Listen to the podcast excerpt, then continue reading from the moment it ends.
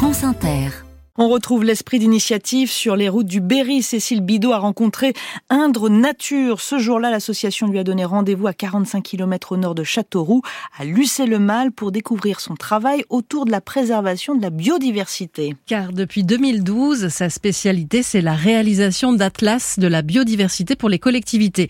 Sur le terrain, ces naturalistes font l'inventaire des plantes, oiseaux, amphibiens, insectes, bref, tout ce qui vit. Alors, on est tout de suite dans le vif du sujet puisqu'on va mettre les pieds dans l'herbe. Dans Gilles Deséchos, chargé de mission chez Indre Nature, nous emmène sur le site des falaises à Lucé-le-Mal. Donc, dans cette commune de 1400 habitants, l'inventaire de la biodiversité a commencé en 2016. Donc là, faut grimper. On quitte la prairie, on va remonter sur le carreau de la carrière. Bon, ça va, l'ascension n'a pas l'air trop importante.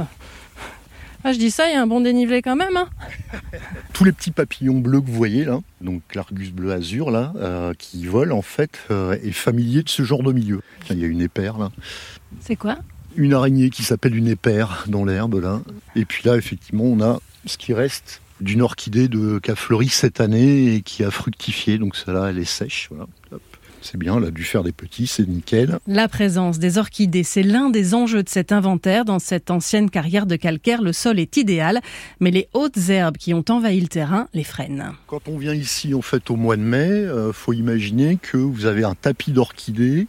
Là, l'idée, c'est vraiment de redonner la possibilité à une flore devenue rare de reconquérir un terrain euh, qui lui convient.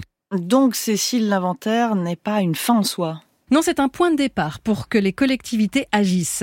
Hélène Lopez-Nieul est la directrice d'Indre Nature. C'est déjà une première démarche, la volonté de savoir et de connaître. On sait qu'on protège mieux ce que l'on connaît, donc c'est toujours un premier pas intéressant pour une collectivité de, faire cette première étape. L'étape suivante, ce à quoi nous on veille particulièrement, c'est que ces inventaires soient suivis d'actions derrière et de réalisations concrètes pour pas s'arrêter à la photographie sur l'état de la biodiversité, mais bien mettre en œuvre concrètement des actions euh, favorables au développement de la biodiversité à minima à son maintien et si possible à son développement. Il faut trois ans pour finaliser un atlas. L'inventaire de Lucé-le-Mal fait 250 pages.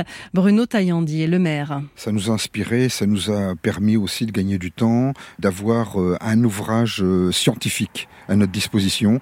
Et puis surtout, c'est un travail qui sert au plan d'urbanisme.